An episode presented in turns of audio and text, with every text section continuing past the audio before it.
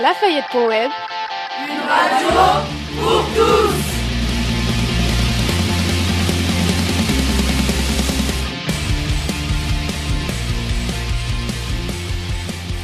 C'est l'heure de notre grand rendez-vous de l'actu. Bonjour Paul. Bonjour Ewen. À la une d'aujourd'hui, l'un de ces éléphants sauvages qui attaquent les populations.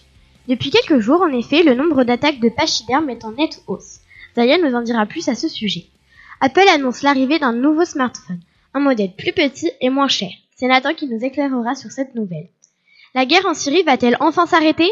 Après deux semaines de réunions à Genève et des combats violents près de Palmyre, Adèle et Aglaé feront le point sur la situation.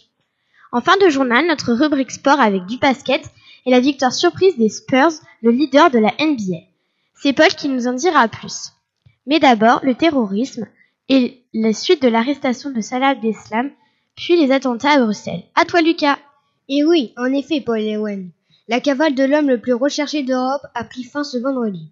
Pendant quatre mois, se suspectaient des attentats du 13 novembre qui ont fait 130 morts et plusieurs centaines de blessés.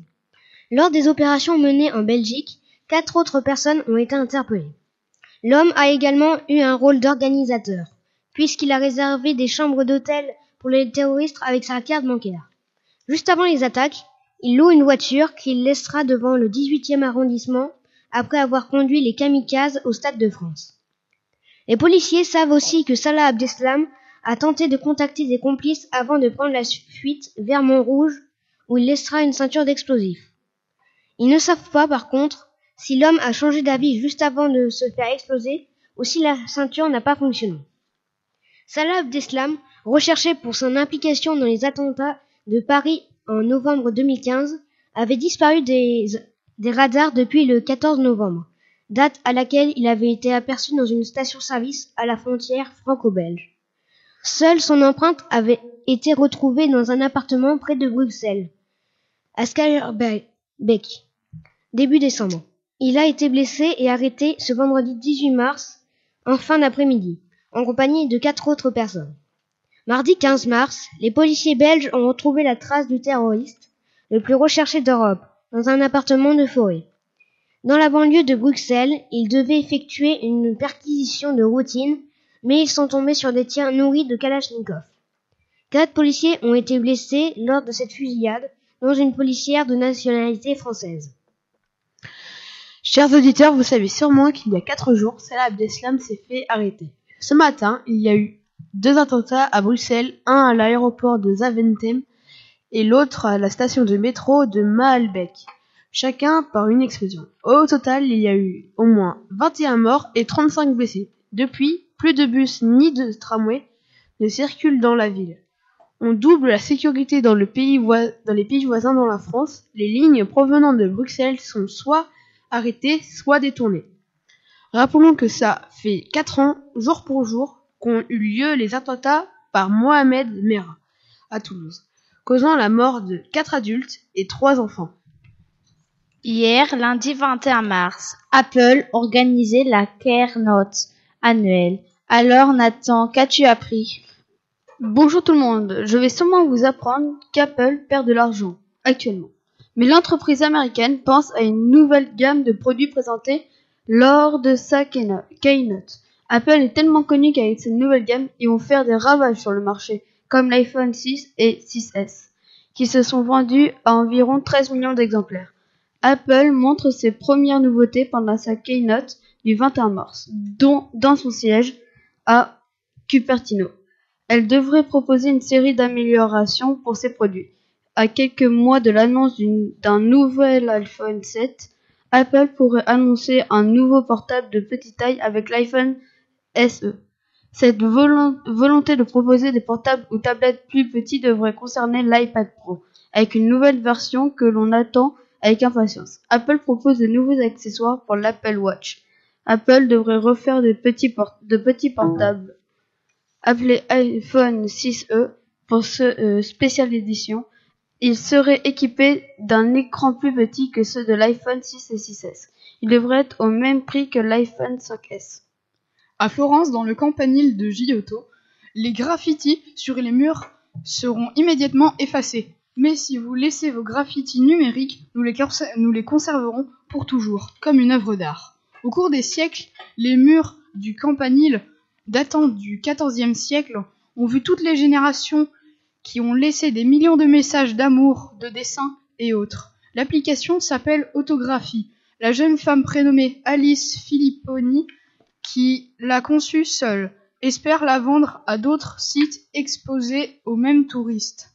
Trois tablettes sont désormais installées au premier, troisième et quatrième étage du Campanile. Un site internet a été créé sur, le, sur lequel sont collectés tous les messages.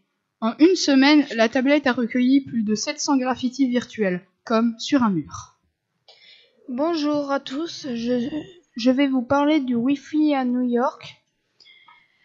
On peut connecter son téléphone ou sa tablette à un réseau Wi-Fi 20, 20 fois plus rapidement qu'un ordinateur. Son Wi-Fi peut aller au moins à 45 mètres, même parfois elle peut aller jusqu'à 100 mètres. Une tablette tactile intégrée à une borne qui permet d'appeler graphiquement n'importe quel numéro aux États-Unis avec la possibilité de brancher un casque pour préserver l'intimité de ces conversations. On peut aussi consulter euh, un, une carte avec euh, sa tablette. Ces publics, ces publicités devraient rapporter totalement au total 500 millions de dollars. La situation en Syrie semblait évoluer rapidement ce jour-ci. À vous, Adèle et Aglaé. Bonjour à tous. Hier à Genève, tout le monde se posait la même question. Est-ce la fin de la guerre en Syrie? Malgré les pressions, le régime syrien n'a rien lâché. Lundi à Genève, au début de la seconde semaine des discussions indirectes, on refuse catégoriquement d'évoquer le sort du président Bachar el-Assad. Un départ du chef de l'État est hors de question, a déclaré à la presse le négociateur en chef de régime Bachar el-Jafari. Il rentrait d'une rencontre avec l'émissaire de l'ONU, Staffan de Mistura. Faisons un point sur le terrain. L'armée de Bachar el-Assad est sur le point de reprendre Palmyre à Daesh. Palmyre est une oasis du désert en Syrie, au nord-est nord de Damas. Elle abrite les ruines monumentales d'une grande ville qui fut l'un des plus grands importants foyers culturels du monde antique. Pourquoi Palmyre est une cible stratégique pour Daesh? La ville de Palmyre, qui a un site archéologique inestimable, est aussi une piste, une prise importante d'un point de vue stratégique pour les djihadistes de l'État islamique. Daesh s'en était déjà emparé en 2014. En effet, qui contrôle la ville de Palmyre contrôle le désert syrien. L'armée de Bachar el-Assad essaye depuis quelques jours de s'en emparer, encore en vain.